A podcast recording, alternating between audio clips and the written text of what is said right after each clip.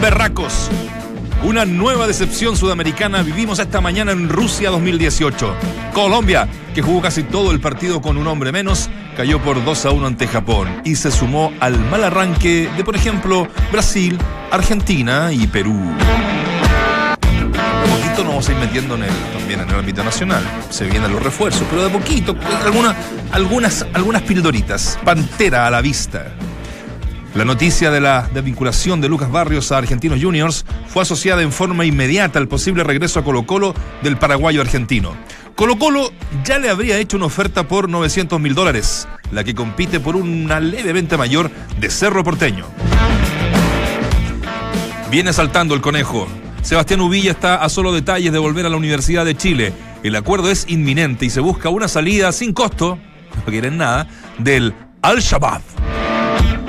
Se viene el Mundial, muchachos, para que no se me asusten. Le metemos con todo. Mundial en Duna, ese es el gatito. Hashtag Mundial en Duna, aquí en la 89.7. Bienvenidos. Escuchas, entramos a la cancha. Escuchas al mejor panel de las 14, junto a Claudio Palma, Dante Poli, Waldemar Méndez, Claudio Borghi y Nacho Abarca.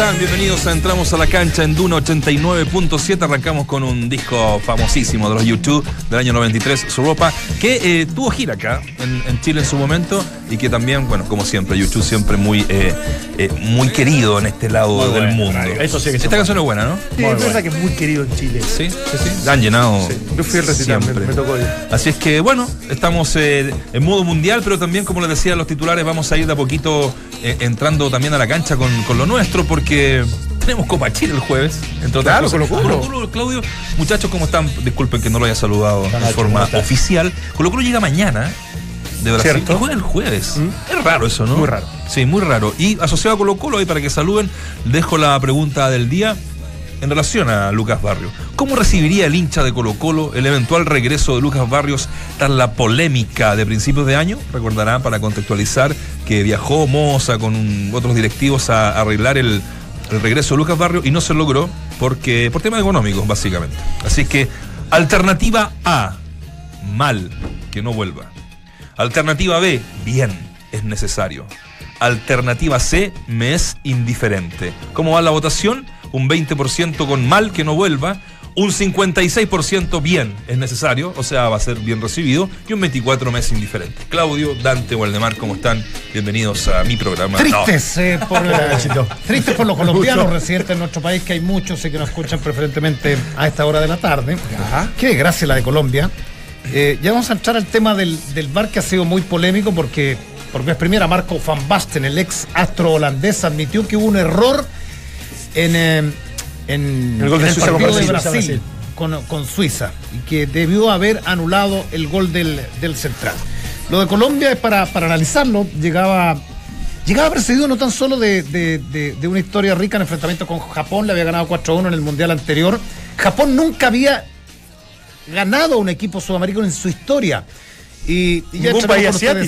En algún mundial Claro. le haya ganado eso, bueno, lo escuché en tu transmisión, así que. Oye, y, y hay otro dato que re entretenido, eh, buscando informaciones de, de Japón, porque ellos despiden a su técnico a dos meses del arranque del Mundial. Un técnico además muy querido, eh, eh, es impronunciable el, el- el apellido.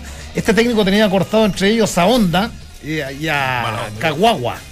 El que- el que fue la gran figura del día de hoy. Los, te- Kagawa. los tenía cortados Ah, mira. Y, y como que un poquitito le hicieron la gran, ah, la gran King. le hicieron la cama al parecer. Ah. Y, y escogieron a un técnico japonés y, y- y ante todo el escepticismo que tenían los japoneses lograron ganar la Colombia, evidentemente marcado por ese minuto 3 fatídico para los cafeteros en la mano de Carlos Sánchez, el penal y ahí todo cambió. Sí, yo a lo que vos decís lo voy a ampliar un poquito, pero no porque sea más importante, sino lo voy a llevar a, las selecciones que nos representan en esta parte de la Conmebol, en realidad, en esta Copa del Mundo, en donde desde mi punto de vista la mayoría ha dejado mucho que desear. O sea, Uruguay lo gana sobre la hora, eh, y, quizás la que mejor jugó fue Perú. A, pesar de que terminó perdiendo, pero fue la que mejor jugó.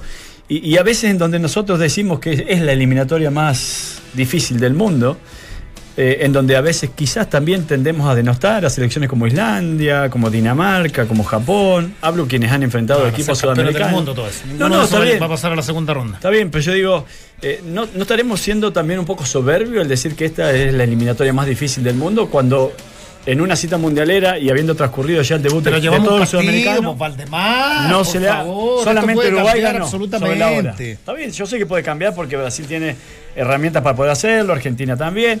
Todo desde la teoría. Cuando vamos a- la- al. No, no, no lo digo incluso por los resultados, lo digo por la manera de jugar. Porque si fuera por los resultados, no destacaría lo de Perú. Digo, la manera de jugar no ha aparecido ese fútbol sudamericano de cual nos captamos históricamente.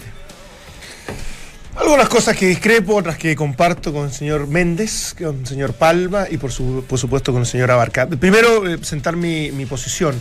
A mí, más allá de que yo sé que necesita jugadores de otras características, eh, la llegada de Lucas Barra yo creo que es positiva. Eh, un tipo de nivel, un tipo de categoría, eh, viene de ser finalista en Copa Libertadores de América, lo que habla de cierta vigencia, más allá que a lo mejor su rendimiento no fue excepcional. Es cierto que después hay un tema para Héctor Tapia, cómo, cómo lo va a incrustar en este equipo para que obviamente eh, no veamos una versión, no, no te digo defensiva, pero con poca intensidad, porque una de las cosas que me ha sorprendido con los equipos que marcan la diferencia, por lo menos en el desarrollo del partido, son esos que son rápidos, son potentes, son fuertes y que van marcando desde, ese, desde esa presión eh, ciertas diferencias. Y a lo mejor va a tener problemas para poder ejecutarlo Héctor Tapia. Pero la llegada de, de- de- de un jugador de, de- como, como Lucas Barrio, a mí me parece en un octavo de final, cuando ya los equipos no son tan arriesgados, cuando no son propuestas tan ofensivas, cuando necesitas mucha clase, cuando necesitas mucha categoría, me parece que puede ser un acierto. Sí, y además calza con la salida de, de Octavio Rivero, ¿no? Va tiene una merma ahí, Ahora digamos, Paredes eh, juega- arriba. A mí me preocupa porque Paredes Pues son- es la ¿cómo misma posición. Es la eso, misma posición. Y son, tan, parecidos, no sé. Y le sumo algo a No, eso. no son parecidos, pero juegan, juegan por dentro. Juegan por dentro, ninguno Claro. va a ir por fuera, o no van a ir por fuera. Y lo otro es que, claro, te estás jugando todo a seguir con vida en la Copa Libertadores. Que también es de- eh, está dentro de lo que pueda suceder, 50%. Y ¿Por qué decís tú que se está jugando con- por la llegada de Lucas Barrio? No, es porque te, te quedás con un jugador que va a ser muy caro si es que jugás solamente campeonato local. O Copa Chile también. O sea, no, Sí, pero lo estadio que- para jugar lo que, Copa re- Chile. lo que retribuye un tipo como él, uno creería que en un vínculo de a, a lo menos un año es desde seguir generando expectativa, de, de que el hincha de Colocolino, le- le- la mayoría le encanta que, que esté presente, tipo que puede llenar estadios, que tiene una historia con el club, que tiene una vigencia, me, me- me imagino todavía.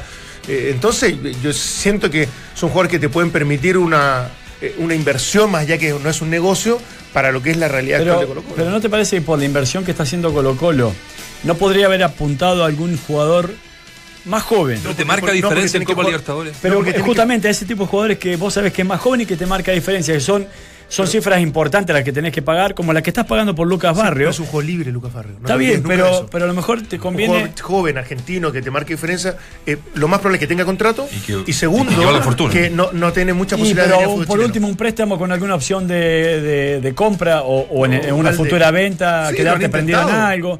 Porque a mí me pasa que Lucas Barrio es un jugador extraordinario. ¿Quién va a negar aquello?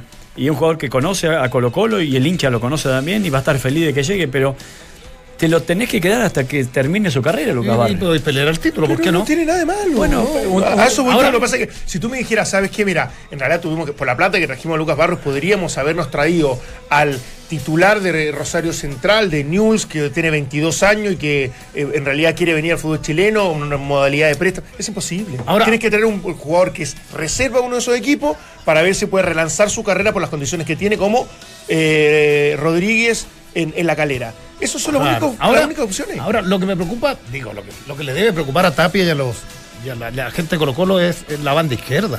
O sea. Colo Colo tiene Sí, problemas sí, ahí con el lateral izquierdo. No ha podido dar con- no ha podido dar con. No.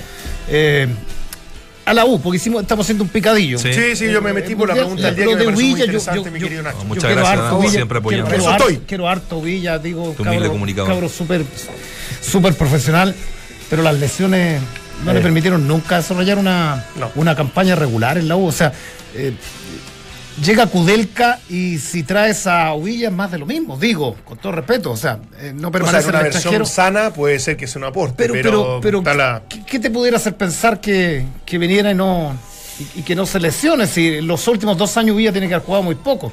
Digo porque con la llegada de Kudelka también uno, uno pensaba que, que venía una, una, una remoción de jugadores, una partida de, Una de- reestructuración absoluta, Sí, sí, ¿cierto? Y no ha pasado eso. Es más, eh, lo primero que hizo Kudelka fue renovar el contrato de Matías Rodríguez, que había estado en, en alguna medida cuestionado en el, en el Sí. torneo anterior. Se queda Jara, no sé si Bosellur. eh, Lorenzo Reyes parece que parte al, al fútbol mexicano. está Ah, casi está ok. Eh, Está ok. Sí. Sí, pero yo creo que igual se encuentra con un plantel que efectivamente tiene algunos jugadores de más edad, como son Pinilla, como es David Pizarro, como puede ser Johnny Herrera y Gonzalo Jara, pero tiene mucho jugador joven que yo creo que es, puede ser una, una mezcla interesante que en algún momento lo logró hacer hoyo con Guerra, con Leiva, con Arancibia. Arancibia, ahora que, que- que lo, Sí. lo- lo incrustó. Entonces, a mí me da la impresión de que efectivamente todavía tiene espacio como para poder generar un equipo, Araos, un, un equipo competitivo en base a cierta jerarquía como columna vertebral y después acompañarlo de jugadores veloces, rápidos, vendibles, que puedan ser un buen negocio y que se, se, potencien alrededor de ello. Yo creo que se encontró con un plantel así, de interesante, y claro, la llegada de Dubilla a mí me encanta, le tengo un tremendo cariño, pero sí hay aprensiones por si va a estar disponible permanentemente, que es lo que necesita la U. Sí, es verdad. Bueno, eh, hay varias ya cositas que están ocurriendo en el fútbol chileno. Estamos aquí en un, en un picadito, por supuesto, en esta primera media hora. Vamos a estar con, con, con- con alguien importante en la segunda, para segunda media hora, digo, para poder eh, dilucidar esto de Lucas Barrio, que finalmente como que cae de cajón, ¿no? O sea, desvincularse. Sí. a Sí, los seis meses de, ¿cierto? Sí. O sea, a no ser- Él siempre ha mostrado interés, Sí. también tiene que ver con eso, Exacto. desde, exacto. desde hace mucho tiempo. Ahora, al no ser presidente Moza, eh, pero es parte del directorio, ¿cómo, ¿cómo va a ser la relación ahí? Porque ahí quedó malísimo eso, ¿no? Porque hubo eh, dimes y diretes, hubo entrevistas de Lucas Barrio a la cadena donde ustedes trabajan, Fox, y eh, también de parte del mismo Moza, ¿no? Tienes razón. Es- es- No, no, ya- no sé, a, a no ser que. bueno, y aquí termino, como me gusta, como dices tú. Eh, ¿Cómo se llama? El, el tema va a ser complicado, ¿ah? porque es, es parte del directorio, Moza. Eh, fueron duras las palabras que se dijeron eh, eh, entrecruzadas. Y Más de Lucas Barrio incluso. y más de Lucas Barrio incluso. Bueno, pero Moza la, la- la dejó ahí dando vuelta que fue un tema de, De dinero. Lucas y que él no, no quiso venir por plata, Claro, digamos. claro. ¿cachai? Pero bueno, yo no sé, ahí va, va- va a haber seguramente el- un conflicto, qué sé yo. Ahora, dentro de los rumores de la no llegada de, de, de Barrio, se habla también que parte del plantel, o los más grandes del plantel, le habría manifestado a, Ah, claro. ¿ah? Por lo que ella ya al, al expresidente de Claro. Ah. Pero no es el que más gana Lucas Barrio. No, pues Valdivia. Valdivia. gana Valdivia. Pero muchos dijeron, epa, epa, que no, que no sea el más caro. No sé si esto es verdad. de- de- de- son los rumores de, Sí. de, de pasillo que se habrían puesto los más grandes de la llegada de Barrio por un tema. No, no, no, yo creo más, eso, más que, más que oponerse, entendiendo lo que a donde va tu, tu reflexión, es de entender que cuando pasa una cosa así, el resto, eh, en un momento entre que se incomoda y entre que automáticamente elevas tus exigencias. Claro. Entonces, eh, y eso lo haces ver. No es que digo, ¿sabes qué? A mí me da lo mismo que Luis Barrio. Hijo, hijo, qué bueno que le estás pagando un montón.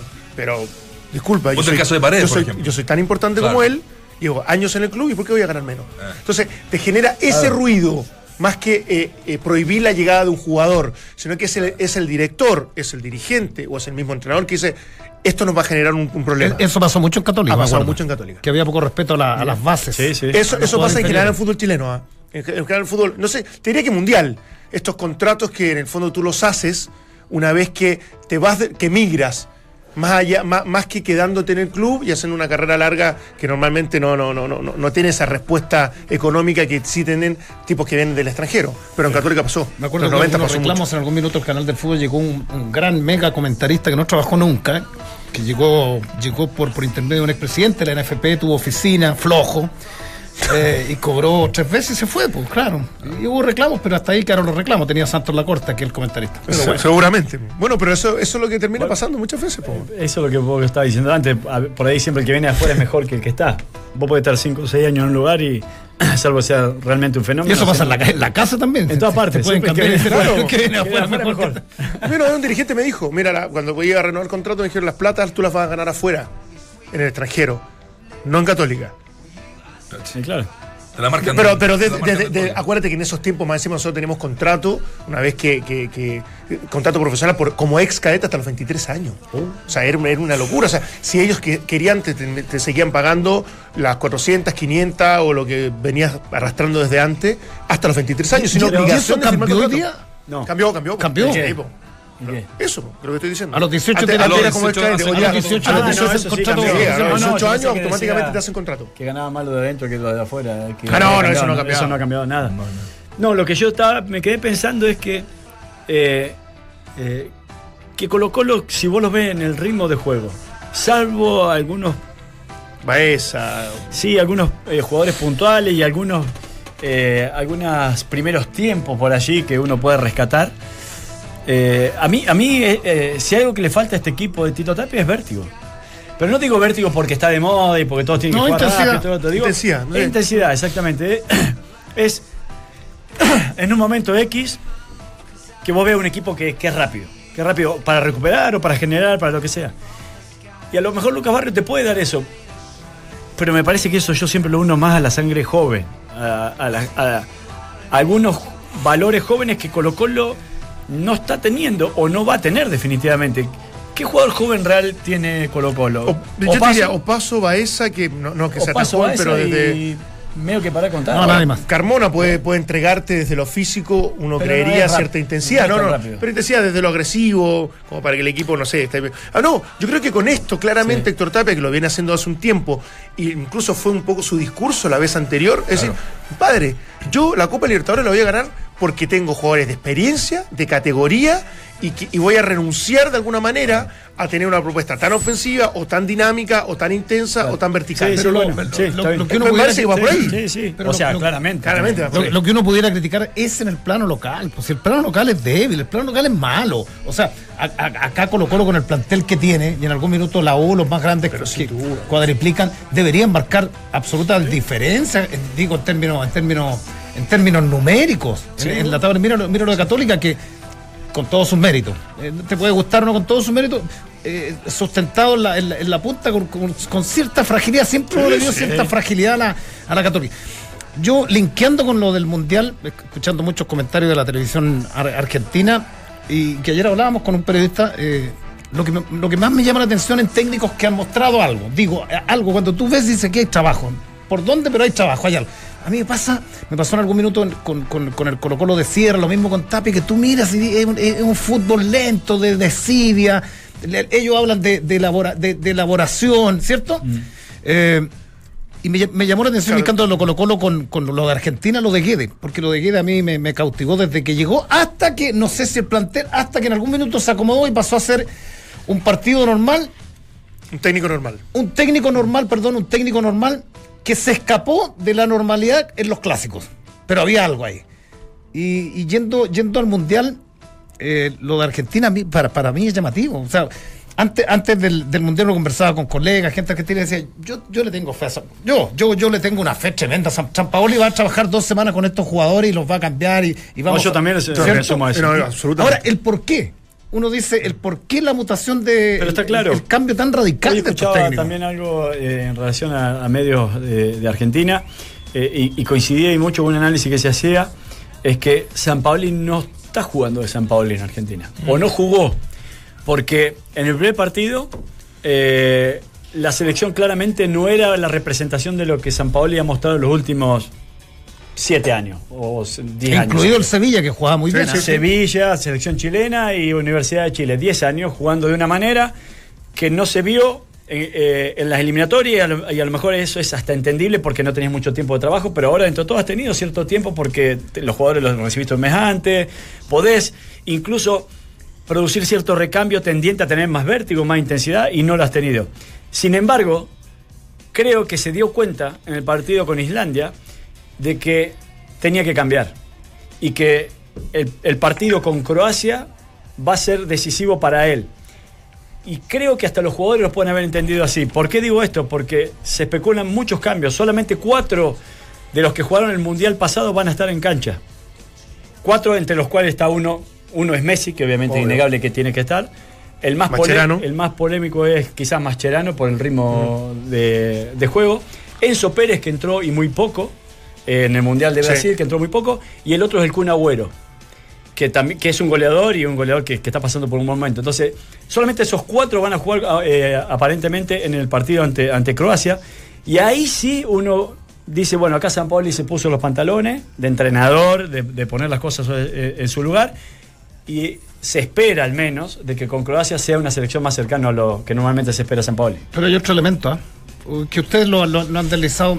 Ay, con ¿Por línea qué- 3, perdóname, Nero, el partido ¿Por qué. Bielsa, que es su padre, entre comillas, doctrinario de, de- de- de- de la filosofía de San Pablo, y por qué Bielsa no ha tomado nunca un equipo grande? Y, y porque, eh, porque por por- bueno, por- porque requiere otras cosas, porque, porque eh, va a obligar a hacer cosas que no están acostumbrados los cracks, ¿cierto? Porque desde lo moldeable, desde, desde la mínima expresión, estos técnicos, ¿cierto?, dan un paso cualitativo. Lo ha demostrado en varios equipos Bielsa.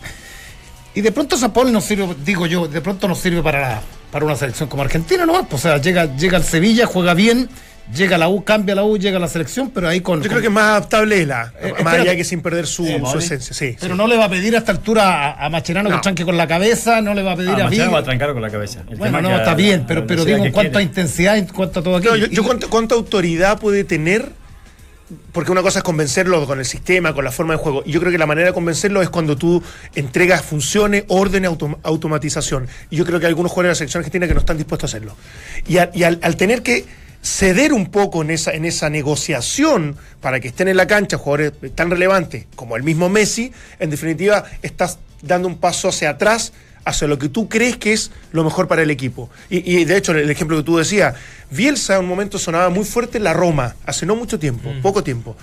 Y él declara públicamente que él no va a ser el que va a poner a Totti en el, banco suplente exacto. porque no le corresponde. Entonces, de alguna manera elegante, se descarta como diciendo, no, mi manera de trabajar y mi manera de tomar decisiones tiene que ver no con consensuar cosas, sino que decidir sobre lo que yo creo. Y eso es muchas veces... que San Paulo no pero ojo, decidiendo de lo que él, de lo pero que él ojo, pensaba por eso digo, cuando llegó a la eso, eso para mí tiene también, li- lo hace tener las limitaciones que tiene.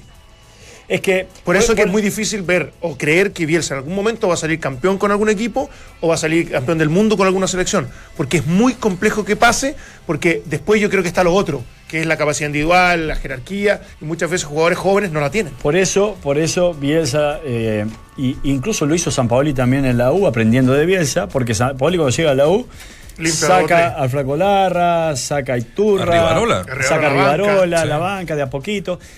Porque se quedan con jugadores más entrenables, más, más moldeables, con menos vicio, con más disposición a hacer lo que le está pidiendo el entrenador para que el colectivo se vea enriquecido en definitiva. Entonces, hoy por hoy llega una selección en donde, ojo, para San Paoli todo es nuevo. O sea, manejar este tipo de figuras, eh, en Chile las tuvo, pero agarró una selección que la fue acompañando en su desarrollo. Acá llegó a una selección en donde la selección no estaba desarrollada como juego en sí, pero sí los jugadores que componían esa selección tienen un, no sé, un background, un recorrido que es difícil a veces de convencer. Entonces, me parece que le bastó un partido a San Paoli a los propios jugadores para decir, bueno, muchachos, tenemos que cambiar y ahora vamos a jugar a lo que yo pretendo. Y si le llega a salir bien esto, yo creo que, Argentina puede dar un vuelco importante en este mundial. Mira, la que probó, no sé si la puedo dar, pero la que probó. dale. Salvo que Messi piense lo contrario. No, porque Messi yo creo que el primero, eh, el, el primero que quiere que le vaya bien. Eh, porque no Porque le ha él ido tiene que salir campeón del Porque él mundo. tiene que salir campeón del mundo y tiene que, tiene que de alguna manera marcar cierto ahora precedente. tiene Y lo que tiempo- decía ayer el, el chavo No Fuchs, están- ¿no? sí, claro, Es- exacto. esa competencia interna que tiene con Ahora- Cristiano Ronaldo. o sea, claro, ya el que peso ya le sacó tres ya. Ya le sacó Exacto, tres. Exacto. Ahora Entonces, tiene tiempo San Paoli como, como lo tuvo en los clubes de, de- de- de haber trabajado la, la mecanización de Pero es movimiento que y si todo algo esto. que yo le reconocía a San Paoli es que no necesitaba mucho tiempo para que se note su mano. Si cuando agarra, cuando agarra en realidad la selección chilena mismo, eh, se notó inmediatamente. O sea, Lo que él quería hacer. Lo que él quería hacer. Y con la selección argentina también, yo diría que los primeros partidos se notó un cambio. Entonces, a, a mí me parece que si hay una virtud que tiene San Paoli es que de alguna u otra manera puede entrenar eh, o convencer a los jugadores casi sin hacer la práctica en sí. Mira, jugaría con Caballero, que no jugó el, el Mundial pasado en, en Brasil. Malo.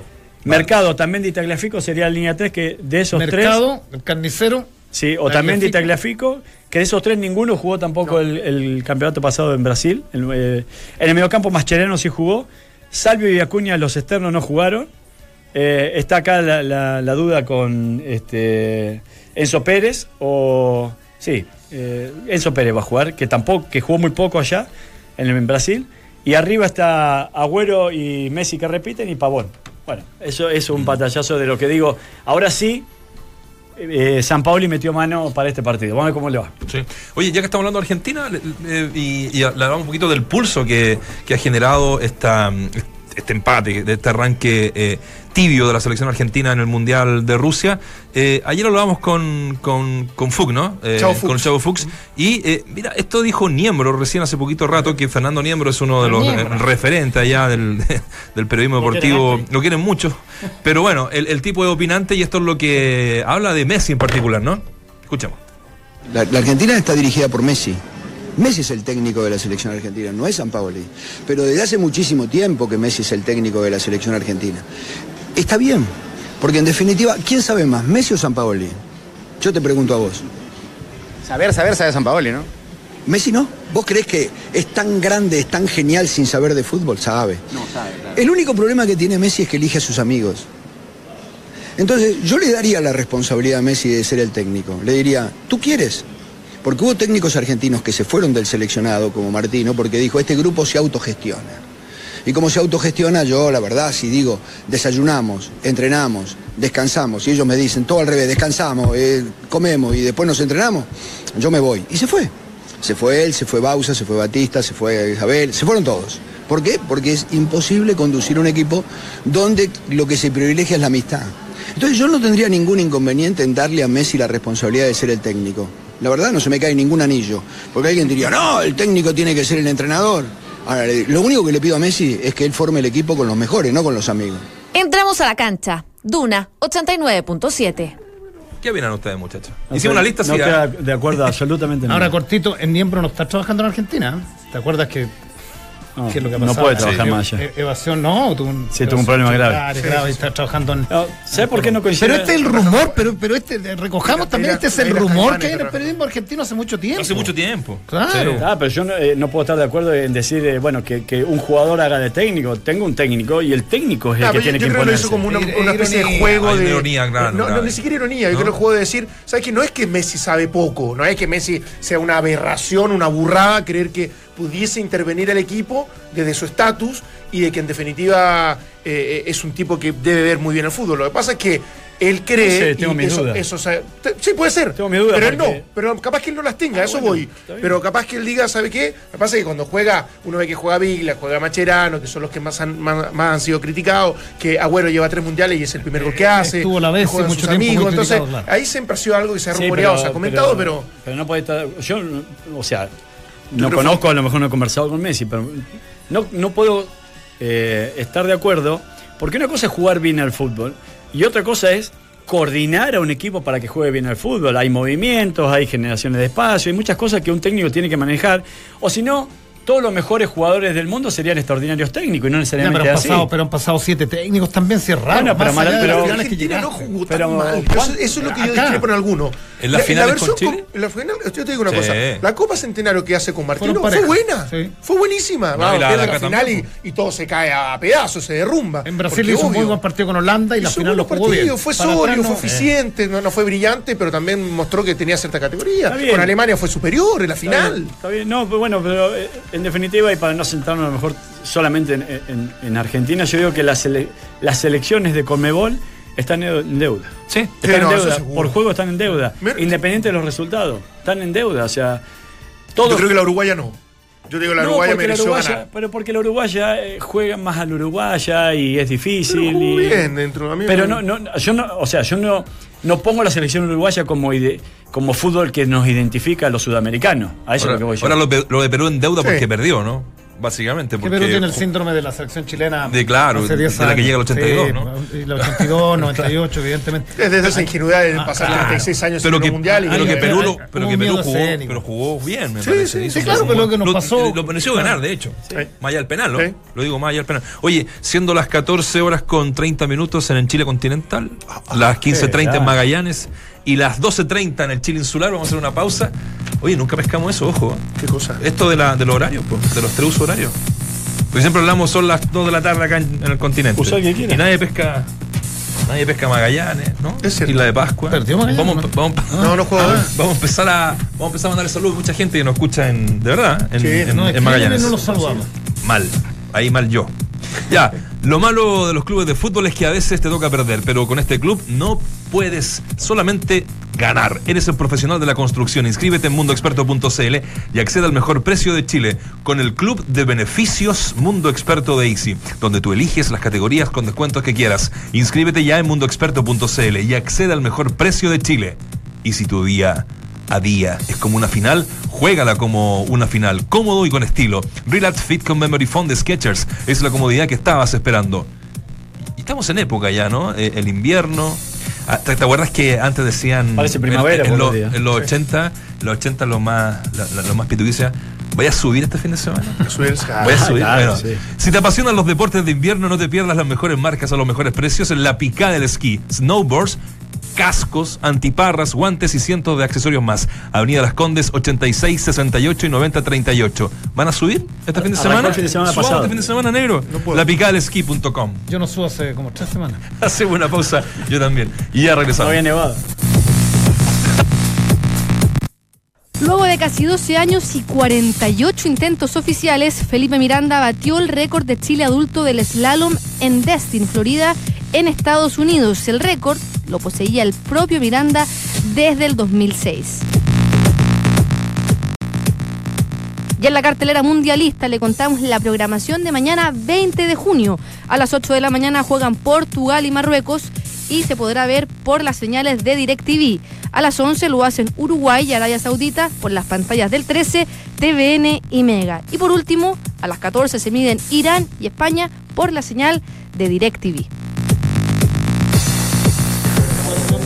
Lo, lo malo de los clubes de fútbol es que a veces te toca perder, pero con este club no poras, no paras, no paras de ganar. Si eres profesional de la construcción, inscríbete en mundoexperto.cl y acceda al mejor precio de Chile con el club de beneficios Mundo Experto de Easy, donde tú eliges las categorías con descuentos que quieras. Inscríbete ya en mundoexperto.cl y accede al mejor precio de Chile. Hablamos en el picoteo de la primera media hora sobre el caso de Lucas Barrios y esta noticia que nos, nos llamó la atención ayer, sobre todo uno vinculándolo con, eh, con Colo Colo. Y estamos con eh, Gastón Edul, de Argentina, periodista de TIC Sport. Te saludamos primero que todo, Gastón, dándote las gracias por este contacto. ¿Cómo te va? Hola muchachos, colegas, un abrazo grande a la distancia, ¿cómo andan por allá? Bien, bien, todo, todo tranquilo. Bueno, en modo mundial, ¿no? En modo mundial también hablábamos un poquito de la, de, de la Argentina. eh, eh, vamos a conversar de todo un poquito, pero eh, lo que a nosotros no- nos interesa acá es esta vinculación que se hizo ayer eh, oficial a través del Twitter de Argentinos Juniors de Lucas Barrios, justo en el momento en que acá en Chile está abierta el proceso de contrataciones. Eh, ¿tú qué, detalles manejas est- estando allá mismo? Eh, llamó la atención muy, muy raro porque seis meses nomás alcanzó a estar en Argentinos Juniors. Sí, totalmente. Era una posibilidad que se venía barajando. eh, se notaba que quizás Lucas Barrios no estaba eh, de su mejor manera, ni anímica ni futbolística. Bueno, de hecho creo que rindió por debajo de lo que esperaba la gente de más allá de haber convertido tres o cuatro goles. Se sentía incómodo en el equipo, no se hallaba, por lo menos con Alfredo Berti como técnico. Y él, cuando firma el contrato, hasta mediados de 2019, porque cabe destacar que todavía le queda un año de contrato a Argentinos, firmó una cláusula de salida que él podía ejecutar deliberadamente a los seis meses de contrato. Bueno, dicho y hecho, ejecutó la cláusula de salida, quiere buscar oxigenarse, busca jugar y, y vivir en otro país, mm, cuando la propia información sale de, de Lucas Barrios, ¿no? que en la reunión que tuvo con el presidente Cristian Malaspina, en definitiva termina admitiendo que estaba cerca de llegar al Colo Colo. De ahí de donde nosotros nos enteramos que existía esta posibilidad que es más que concreta, ¿no? Y, puede ser que ahora con el nuevo gerente deportivo de, de- de Colo Colo, que Marcelo Espina, eh, eh, haya habido ya algún contacto con, con Lucas Barrio. Eh, ¿Sabes qué? Eh, leía también ayer a través del, de, de las redes sociales y de la gente, bueno, los hinchas argentinos y unos en particular, costó mucho, eh, fue un sueño muy largo el que Lucas llegara a, a jugar allá, ¿no? Y eh, por eso llamó tan, tan, tanto la atención. ¿Tú manejas eh, absolutamente, o ustedes allá en, en general con esta noticia, que eh, lo de Colo Colo lo más cercano? Porque se, se, se- también se rumorea lo de Cerro Porteño, que también habría hecho una oferta y que también está en octavos de Copa Libertadores. ¿ah? Ellos juegan con Palmeiras y Colo Colo, lo sabrás, eh, eh, enfrenta a Corinthians. Sí, ¿Sí? sí, totalmente. Bueno, de hecho me parece que una de las eh, condiciones por las cuales Lucas Barrios se termina yendo también es que Argentinos no terminó clasificando a ninguna Copa Internacional. Se quedó muy cerca de clasificar a la Copa Sudamericana y también a la Copa Libertadores. Y la información de Colo Colo sale de Lucas Barrios y él alegó que, que es una posibilidad muy fehaciente. Eso es lo que dijo en la reunión cuando le pidieron una explicación real por la cual iba a ejecutar, ejecutar la cláusula rescisión. Ténganse en cuenta que Argentinos Juniors no de los equipos más grandes e hizo un esfuerzo económico muy importante para tenerlo. Lo de Colo Colo sale de él. Otras posibilidades pueden existir, él es muy querido en el fútbol paraguayo, pero ahí no tenemos información precisa. Sí sabemos que él está en contacto con gente de Colo Colo e iba a ser su prioridad deportiva. Ah, per- Perfecto, Gastón. Lo único que eh, me cabe preguntarte es, eh, aprovechando a saludarte, es que eh, en Argentina quizás muchos clubes ofrecen cierta plata, pero después cuesta cobrarla. ¿Argentinos Juniors la cobras? Sí, la cobras absolutamente. Es un club muy ordenado, de que volvió a primera división, que están al día en los sueldos. En eso no hay problema. Gastón, eh, gusto saludarte. Preguntarte, profundizar un poquito más. Eh, hizo cuatro o cinco goles, dijiste no se sentía tan cómodo desde lo futbolístico, desde lo físico. Específicamente, ¿a qué te refieres? ¿Que no, lo viste tan, tan entero para aguantar 90 minutos en un fútbol que es muy intenso y muy competitivo? Eh, ¿va, por ahí un poco la reflexión que hiciste de su, de su juego en este tiempo? Sí, tal cual. Quizá nosotros esperamos, al leer y saber los pergaminos de Lucas Barrios, un hombre que supo jugar muy bien en Europa, en el Borussia Dortmund, fue, de hecho, eh, Lewandowski que va a ser suplente, Lucas Barrios, una Sí, historia increíble. Imaginamos encontrarnos con un delantero que iba a tener más holgura y más facilidad quizás para sacarse la marca de encima. Y si bien es cierto que el fútbol argentino requiere un proceso de adaptación, más allá de que, de que él eh, jugó muy poco acá, no se lo notó eh, de- del todo bien futbolísticamente. Sí, físicamente, él aguantaba siempre 90 minutos y también tiene que ver con una comunidad con el técnico. El técnico no le gustaba marcar referencia de área y Lucas Barrios es referencia pura, un 9 de área, Claro. de aquellos antiguos que podemos decir un tanque. De hecho, Berti no quería jugar con un 9 así y por eso le terminó jugando en contra. Claro. Más que nada pasa por eso. Probablemente si hubiese jugado en otro equipo, quizás se hubiese convertido en más goles. Lo cierto es que acá también hay algo que no se dijo, y es que Argentina se acaba de incorporar el paraguayo Bobadilla. Sí. También supo jugar en el fútbol europeo, el fútbol alemán, y eso es como que lo taparía inclusive un poco más eh, a Lucas Barrios. Eh, Es buen punto el que nos marcás porque, bueno, acá, no sé si conocéis, si no te digo, eh, Paredes es el referente de área, es el goleador, es eh, un poco el estandarte que tiene Colo Colo. El ídolo. Y que es muy difícil que lo desplacen a, a- a una de las bandas. Y si se trae a Lucas Barrio, ¿cómo hacerlo convivir? De alguna manera con un tipo que también eh, juega en la misma posición que Paredes, ¿no? Entonces, vos decir, claro, eh, no, no se encontró Lucas Barrios porque eh, en definitiva no lo hacían jugar de nueve. Bueno, acá yo no sé si va a jugar de nueve tampoco. Claro, totalmente. Bueno, eso es algo a tener en cuenta y que seguramente va a analizar Lucas Barrios. Uno imagina que por la edad que tiene eh, querrá jugar, ¿no? Lógicamente, porque cuanto más grande estás, si estás en actividad, después te cuesta mucho más volver a tu forma. Eh, en Argentina sí lo hacía, no jugaba de nueve. Pero a ver si no le gustaba jugar con nueve, entonces Ah. siempre terminaba haciendo el primer cambio y modificando esa cuestión y no armaba un equipo para para facilitarle las cosas a él, como puede ser poner dos extremos, abrir siempre la cancha para que de, de afuera hacia adentro tiren centros, todo lo contrario. Claro. Y acá sea como sea, va a ser fijo. Lo, lo que dice Valdemar no, no es menor, pero es un tipo que dejó huella, es un tipo que de- en cierta medida también eh, eh, tiene ti- tiene el concepto de ídolo, a pesar que a principio de año con esto de que estuvo a punto de llegar a Colo Colo y hubo una polémica con la concesionaria que rige el club, eh, la gente se estuvo enojando un poco, pero hoy día hicimos un pulso y el 60% quiere que, quiere que vuelva, ¿no? Oye, eh, aprovechamos esto- estos minutos para que mm, conversemos, hablábamos harto de la Argentina en este, en este primer bloque eh, que, Sí. que recién pasó. ¿Cómo, ¿Cuál es tu sensación particular y la del medio con este, con este equipo de, de San Paolo? Escuchamos hace un poquito de rato a Niambro también, que está trabajando en Colombia ahora, sobre, ironizando mucho sobre el tema de Messi, que es algo que obviamente eh, ya lleva años eh, diciéndose en, en la prensa, sobre todo de ustedes, que juega con, con sus amigos, ¿no? Sí, totalmente. Bueno, nosotros los argentinos y la prensa argentina nos caracterizamos por ser eh, muy autodestructivos entre nosotros mismos, ¿no? Yo creo que eh, se vive una incertidumbre bastante exagerada para haberse jugado solamente un partido, eh, pero al margen de todo lo que la prensa puede decir, lo cierto es que la Argentina no mostró garantías, y lo más preocupante acá es que el hincha argentino no sabe bien cómo juega una selección de San Paoli no la puede descifrar todavía. Puso tantos equipos, intentó de tantas maneras, que no termina uno por saber verdaderamente qué piensa el técnico argentino que triunfó en Chile, eh, seguramente. Pero acá no lo hizo y todavía tiene que revalidar esas credenciales de alguna manera. Incertidumbre porque hace mucho Argentina no empieza sin victoria el primer partido y porque no se la va a ver con un rival fácil o de trámite, como podemos llegar a decir. Nada más y nada menos que Croacia, es decir, un volante juega en el Real Madrid y otro de Barcelona por eso hay incertidumbre, porque más allá del rendimiento, eh, el argentino en este tipo de circunstancias, bueno, como todos en general, piden resultados. Y Messi, que tuvo la posibilidad quizá de, de salvarnos las papas, o sacar las papas del horno, como decimos en Argentina, realmente falló. Y si falla el mejor, ¿qué queda para el resto, no?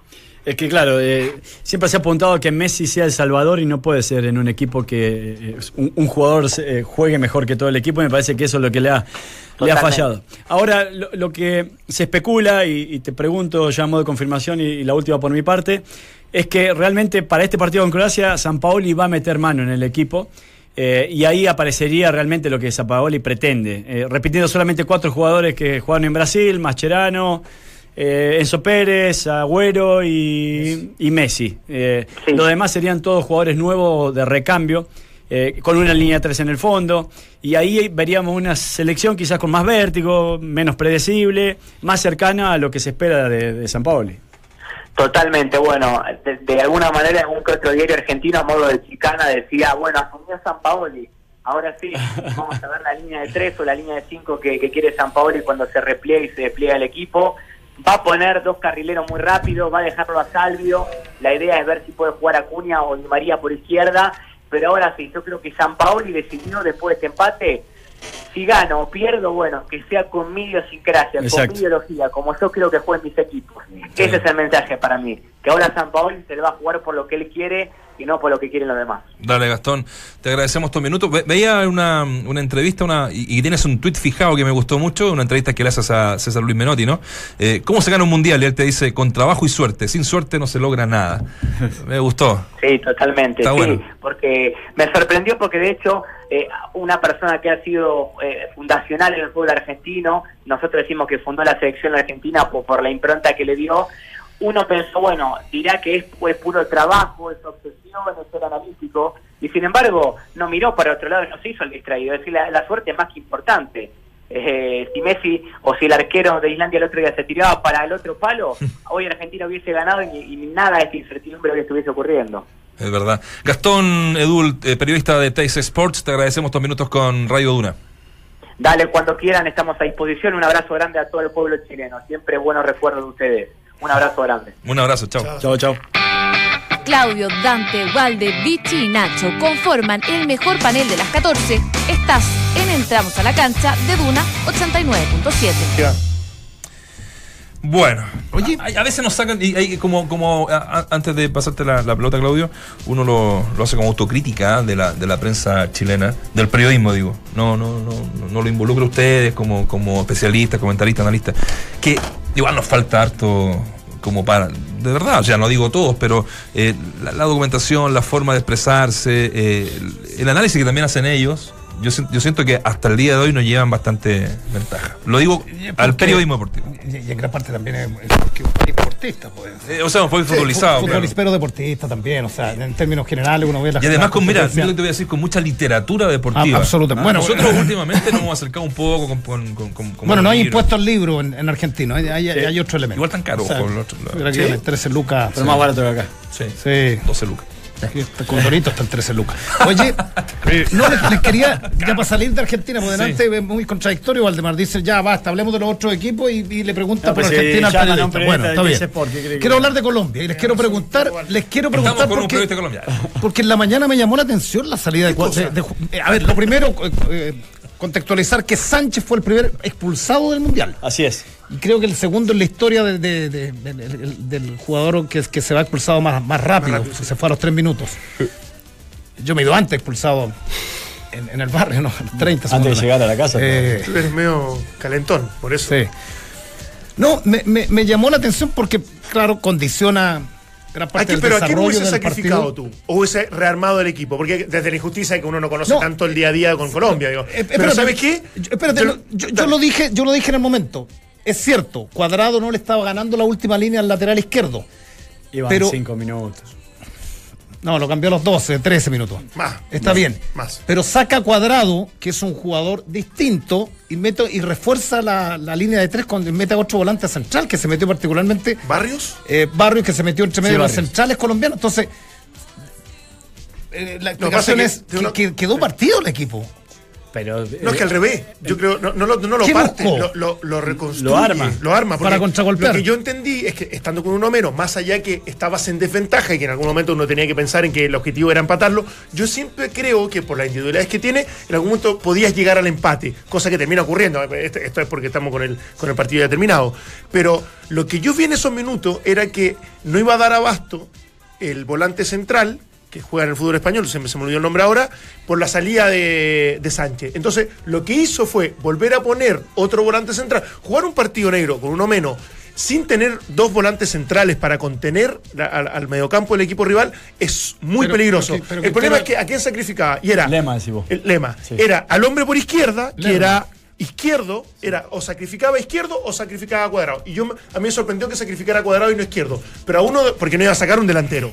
Entonces, no, no, está no, claro. no. no iba a sacar uno delantero. Pero entonces, James Rodríguez estaba, lesio- estaba James lesionado. Rodríguez está no- lesionado, que en algún momento iba a entrar. Que era otra de las Claro, alternativas. entonces- el, el tema que, que al final, que al final lo- los técnicos igual terminan jugando con tres delanteros, a eso voy. O sea, eh, se tiró, Sí, eh, pero- eh, Colombia se tira atrás y, y Japón a mí me, me llamó la atención que Japón desde el arranque del segundo tiempo salió a presionar arriba, quedó sin oxígeno Sí. Colombia y quedó sin trazo largo porque arriba el único que aguantaba era Ramadel Fal- Falcao Claro. García, e izquierdo desapareció, tomado, bueno, el lateral derecho de, de, de Japón y quedó, Bueno. quedó sin idea. Y después ya entró Vaca.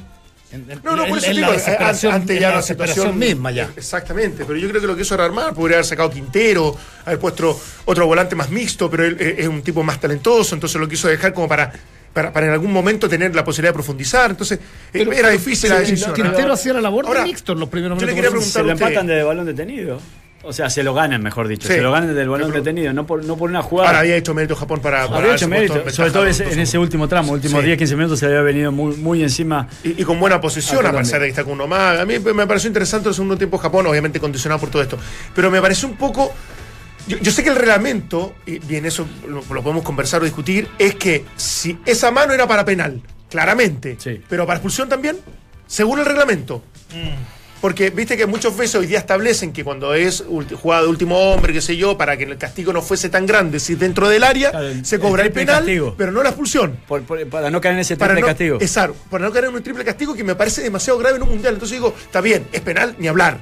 Hubo intención y por supuesto, pero expulsarlo y dejar un hombre menos, me parece que eh, entra en la misma discusión desde esa lógica de que el castigo es demasiado el, severo. El triple castigo creo que entra, creo que entra en juego y, y sí lo dejo superditado el creo porque eh, me parece que tiene que cumplir tres condiciones.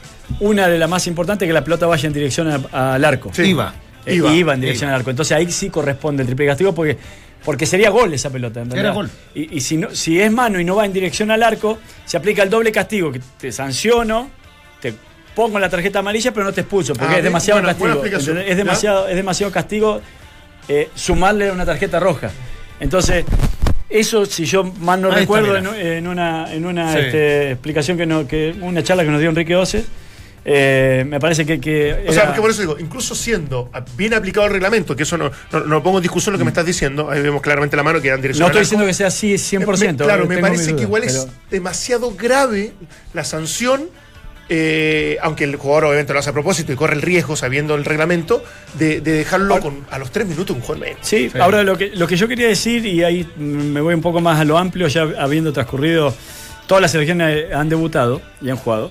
eh, se han cobrado ocho penales, cosa que normalmente no había sucedido en esta parte de, de- de- de De un mundial, fecha. de una primera fecha de todas las selecciones, eh, en las cuales en algunas ha contribuido mucho el VAR para que se cobren, para modificar incluso la sanción.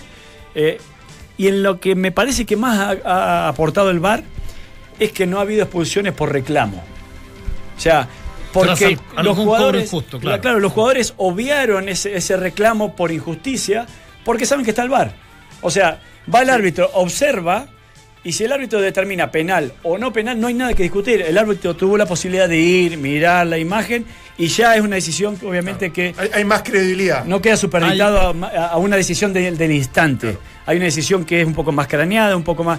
Entonces, creo que el, el VAR ha traído un poco más de tranquilidad en, ese, en ese aspecto A pesar para de con los jugadores. ya. Sí, hay algunos errores, pero me parece que los jugadores se, o- se olvidaron de discutir. Ah, eso sí. Lo, que, lo único que todavía es que es una mañana nueva, es decir, que piden el VAR. Y eso de- debe- debería ser sancionado con Con tarjeta. amarilla, claro. Porque está tipificado eso en el reglamento. Bueno, eh, lo, lo que comentaba Claudio al, al principio del programa, eh, la FIFA, y a través de Marco Van Basten, que sabemos que fue un gran jugador, y hoy es técnico de la FIFA, director técnico de la FIFA, eh, pa- parte de, de esta entidad, eh, reconoce que hubo un grueso error en el empate del equipo europeo ¿no? en, en ese partido. Y esto parte a par- a- a- a- a- comienza a partir de una, de una queja que hace formal Brasil. De gol de Eh, Suiza. Sí, del gol de Suiza. Brasil. He tenido varias discusiones, dice mm, Van Basten, con personas dentro de la FIFA sobre este asunto. En los últimos días creo que necesitamos aprender en- con este caso. Eh, según él, los brasileños actuaron de forma correcta al quejarse con una carta enviada a la FIFA. Es- ese detalle no lo, no lo manejábamos, pero fue una carta, una queja directa que hace eh, la Federación Brasileña de Fútbol por el, por el gol suizo. Así que, bueno, se reconoce. Lo bueno, eh, me parece un aporte también que se reconozca. Eh, porque bueno, el VAR. Que haya autocrítica. Que haya autocrítica, Sí, porque sí. como que- Ahora igual es una jugada interpretativa.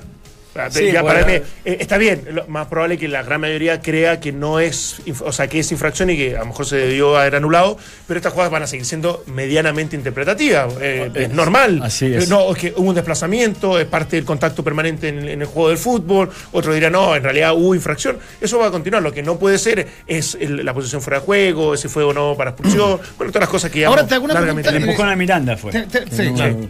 Miranda ni saltó. po. Miranda. Eh, te, te hago una, te hago una consulta. Solo miró. En el tenis, tú que sigues dante el tenis. Permanentemente. El ojo de halcón, ¿no? Ojo de halcón. Ojo de- el ojo de halcón está en todos los torneos, en No, todas las rondas. No. En, en los, en los grandes slams sí, No, y claro. la Master 1000 también, sí, pues, sí, sí, sí. Está, pero y la no- Copa Davis también. Ya. Lo que pasa es que hay torneos Challenger Porque de pronto y digo, futuros que no, existen. con, con tantas lucas de la FIFA, esto, esto del VAR se va a poder instaurar solo en los mundiales y por ahí en, en la Champions, donde hay más. No, en la más- Libertadores ya está. más. Libertadores ya está aprobado No, no, pero te digo en las ligas locales. Yo, yo, yo, yo veo que. Pero es un que- problema que- ya de la federación, Pero va a ser muy complicado. Sabemos Lo que No, ¿sabes por- que no? En una entrevista acá dijo José que era muy caro traerlo. Era muy Pero, caro. no, pero pero- iban a hacer todas las, las- las opciones para traerlo. Pero porque lo que no se descarta, porque muchas veces se piensa que donde hay un partido tiene que haber No, cuatro no, no, árbitros más. es distinto en se centraliza. Eh, Se sí, No, pero se centraliza. centraliza en todas partes. sí. En todas partes se centraliza y basta que lleguen las imágenes de alguna u otra forma para que se pueda resolver. Entonces, no sé si está ni complicada la No, implementación. software, a lo mejor el software puede ser un poco caro, pero nada tan caro como que no lo como para que no lo pueda absorber una asociación. ¿eh? No Yo creo que la NFP eh, eh, debería estar en condiciones de poder absorber un costo así. O sea, O sea, si, si esto va a salir del- de, los clubes, Es difícil que lo aprueben, no- digamos. No, no, no No, van a es aprobar de aquí a 10 años. sí, está bien, pero, pero no- me parece tan Pero ha descabellado. sido un acierto el VAR. En todo caso, mí, para mí está bien que esté al menos presente en los campeonatos más importantes de los continentes. O A mí me ha costado acostumbrarme, en verdad. Es que cuesta igual. ¿no? de- raro, es extraño que detengan el partido, que los jugadores miren que el estadio, que es muy extraño. A partir Pero de lo mejoraron, ¿eh? Viste que ahora ya te muestran en, en los, en, el, ah, en los tableros, en la, en la cosa, en la, en la- en la pantalla gigante, Marcadores. muestran la repetición que está viendo el árbitro. La muestran a, lo- a quienes están como espectadores. Antes, ¿te acordás que en confederaciones no sucedía eso? Mira. Mira. Sí, eso vamos para tranquilizar también al público y que se den Claro. cuenta que el cobro es justo. Claro. En el fondo también. ¿Qué partidos tenemos mañana? Buena pregunta. Buena pregunta. Mañana te los digo. Yo le voy a Uruguay hacer- juega mañana. Uruguay juega mañana, sí. Me A llegó primera ya hora Portugal con Marruecos, a las 8 Nacho. a las 8. A las 11 juega Uruguay con Arabia Saudita. Y a las 14 Irán-España. Mira, ya me llegó el mail de Juanito Araya que está abierto de las 9.30, Ah, el local donde ellos se, se reúnen a ver los partidos. ¿Viste el avión que se incendió a, Sí. al equipo de Arabia Saudita? Sí. Es- dicen, ¿no? estas son rumores típicos, pero que el jeque habría tratado de intervenir en el avión para que el equipo no jugara. No, De que para pareciera un accidente. No, para que saliera campeón del, para que saliera campeón del mundo. Para que Para que, le dieran la copa por un tema, un tema simbólico. ¿Qué, qué partido más atractivo No. para. El incendio empezó en, en los asientos del cuerpo técnico. ¿Qué, qué partido, qué partido más, más atractivo para, digo, para Cristiano Ronaldo? De tener una buena actuación, se va a ir caminando gradualmente a ser. porque más grande Hay una lucha de Ronaldo que es soterrada, y indirecta. Sí, es el verdadero campeonato de menos, de menos a más de Messi y de más a menos de Cristiano Ronaldo. Eh, ojo, salió hoy de la práctica con problemas a su tobillo derecho Neymar. Así es. No sé si es duda, pero se bueno, encendieron las aquí hubo un reclamo también que es, es- es- es provocado por la cantidad de infracciones y de patadas que le pagaron los suizos. Claro. También hubo como una queja formal. Exacto. Bueno, le voy a dar los La porcentajes de la pregunta del día. Hoy eh, me llaman del, del canal cuando estoy al aire. Saben que de 2 a 3 yo no contesto. Eh, ¿De 2 a 3 de la mañana o de 2 a 3 de la tarde? ¿Cómo recibiría el hincha de Colo Colo el eventual regreso de Lucas Barrio tras la polémica de principios de año? Mal, que no vuelva, dicen los, eh, los más amarguines, 18%. Bien, es necesario un 58% y C, me es indiferente un 24%. Ojo, Hoy, para que en ese 18% esté Moza eh, votando en, la, en la página. Moza y todo el, la- todo el lado Moza. Todo, En un call, en un call center. todo el ala Moza. No puede ser de esta Moza. Un 18%. ¿Votaste o no? El ala Ruiz un 58%. Hincha de otros clubes no me interesa. Ya, pues. eh, nos encontramos mañana, muchachos, aquí en Entramos a la Cancha. Que pasen Mate, bien. negro. ¿Mañana? No, que el negro me alcanza Ah, más, pensé lo que- queda ahí. Saludos para Cherche Sopta, gordito el técnico, rosadito el técnico de Rusia. Sí. Personaje ese. ¿eh? Personal. Debe Está saludable. meterle harto Wisconsin. vodka. Vo- vodka. Vodka. Naranja. Más No, hinchado que San Pablo imposible. No, los los- Ah, pobre. Oye, Es la ansiedad, es la ansiedad.